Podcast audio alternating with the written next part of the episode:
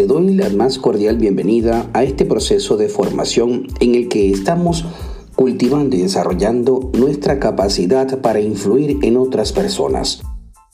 Así, estudiaremos los conceptos que están relacionados con el proceso de la influencia.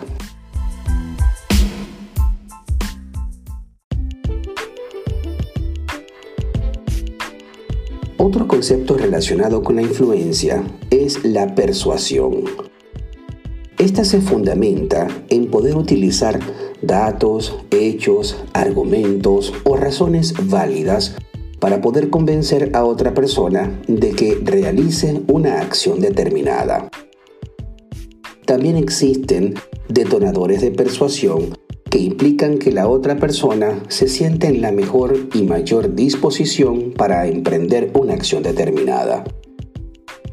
En lo que respecta al uso de datos, hechos o argumentos, podemos afirmar que la persuasión se erige como una gran capacidad para poder influir en la decisión del otro, así como lo hacemos al momento de ofertar un precio mucho más económico por la compra de un producto determinado o señalar que la distancia que hay entre un punto y otro es más corta que alguna otra referencia.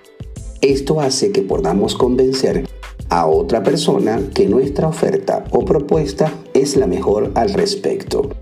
Y alterando la decisión del otro a través de la persuasión, estamos influyendo también en él.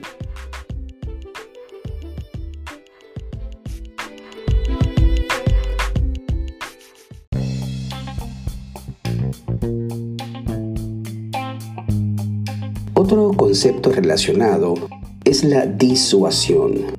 Aunque pareciera ser muy similar a la persuasión, en la disuasión nos encontramos en el escenario de lograr que una persona no emprenda una acción o en todo caso deje de hacer algo que está haciendo y lo hacemos utilizando también datos, hechos o argumentos. Así cuando disuadimos a alguien de que tomar una vía para llegar al trabajo puede ser algo demorada por una cantidad de hechos que están sucediendo en el trayecto. Con ese dato o hecho que estamos citando, convencemos a la persona de que no tome una dirección determinada, sino que utilice alguna otra alterna. Disuadimos para que deje de hacer algo.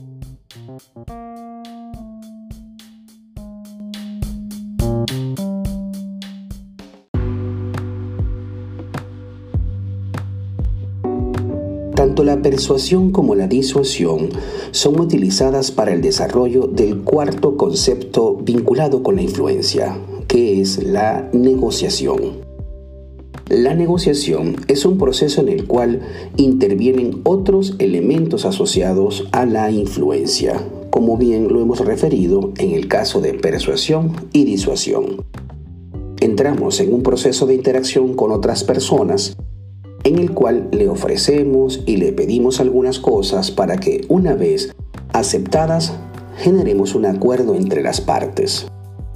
Para poder ser recibidas de manera positiva nuestras propuestas, planteamos datos, hechos y argumentos para persuadir a la otra persona de que nuestra propuesta es bien recibida o quizás es una mejor opción. Una vez que son aceptadas esas ofertas que se hacen dentro de la negociación, se genera un acuerdo. Al haber este acuerdo, se puede decir que la negociación fue exitosa. Aunque en algunos casos, en la negociación, una de las partes tenga que dar un paso atrás o ceder en algo para que la negociación pueda darse.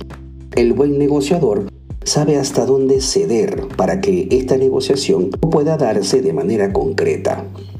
En todo caso, en una negociación se va a permitir que los acuerdos fluyan y que de alguna manera el proceso continúe.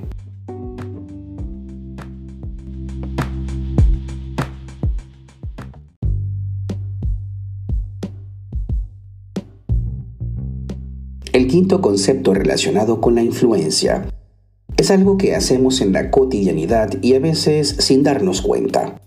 Es llamado la manipulación. O quizás somos objeto de ella más de lo que creemos. La manipulación implica también hacer que otra persona haga lo que la otra persona desea o quiere, pero utilizando de por medio las emociones. En este sentido, se busca beneficiar solo a una de las partes, casi siempre a la persona que intenta manipular a la otra persona. Utilizamos, por ejemplo, el miedo, la culpa, la rabia o inclusive hasta el amor y la amistad para hacer que la otra persona, por condescendencia con nosotros, haga lo que estamos esperando. Así, es posible que haga algo que originalmente no quisiera hacer, pero que objeto de esas emociones que están de por medio, se inclina y decide hacerlo. La manipulación puede tener un límite en la otra persona, sobre todo cuando se da cuenta que está siendo manipulado y cuando de manera asertiva puede poner un límite a nuestro intento de manipulación.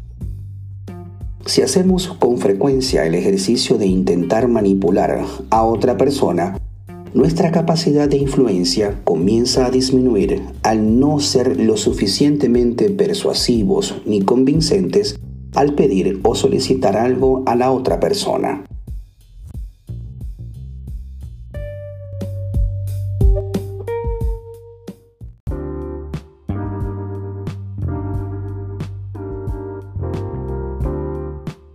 Otro concepto que podemos agregar a la lista de términos vinculados con la influencia es el poder. Este está definido como la capacidad para hacer algo sin que nada pueda detenerlo. Así, el poder se erige como una condición en la que puedes emprender acciones sin límite alguno, cuyo efecto puede también tener un reflejo en otras personas, como el uso de la autoridad. Con ella podemos hacer peticiones que debe el otro realizar sin poner resistencia alguna. Si es bien utilizado, el poder y la autoridad basado en el conocimiento pleno de la acción que el otro debe emprender puede ser un buen ejercicio para que la otra persona, sin poder resistirse, haga algo de lo cual siente es su responsabilidad manejar, hacer y ejecutar como en el caso de las relaciones laborales en la que un jefe, gerente o supervisor gira instrucciones para que otra persona lo haga. Si estas instrucciones están bien indicadas y son bien comunicadas, la otra persona recibirá con buena disposición la tarea que debe emprender.